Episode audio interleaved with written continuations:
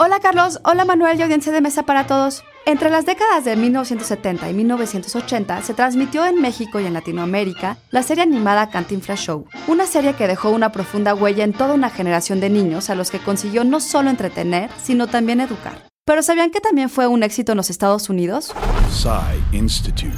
Masterpiece Your Life. Cantinflas Show fue creada por el propio Mario Moreno y la animación estuvo a cargo de José Luis Moro, animador español que antes creó a la familia Telerín. Producida por Televisa, comenzó a emitirse en 1972 y consistía en una serie de cápsulas de 5 a 7 minutos de duración en las que Cantinflas abordaba la vida de personajes históricos, lugares de interés o temas como la aviación, el fútbol o la electricidad, por ejemplo. Además, cada emisión concluía con una enseñanza que, sin sentirse impuesta o moralista, invitaba a los niños a ser mejores personas. Su moraleja, jóvenes, usa tu fuerza para el bien, sin medida y sin recelo. Y sobre todo, mi cuate, que no te tomen el pelo. Entonces, en 1982, Hanna-Barbera hizo una adaptación tomando como base los dibujos animados de la serie original. El nombre de esta nueva versión fue Cantinflas y sus amigos, Amigo and Friends en inglés, y fue transmitida en todo Estados Unidos. Aunque existen diferencias entre Cantinflas Show y Cantinflas y sus amigos, ambas caricaturas conservan la misma vocación educativa y en su momento fueron innovadoras y exitosas en su propósito de educar a los niños dentro y fuera del país. La moraleja, la animación mexicana se ve en todo el mundo.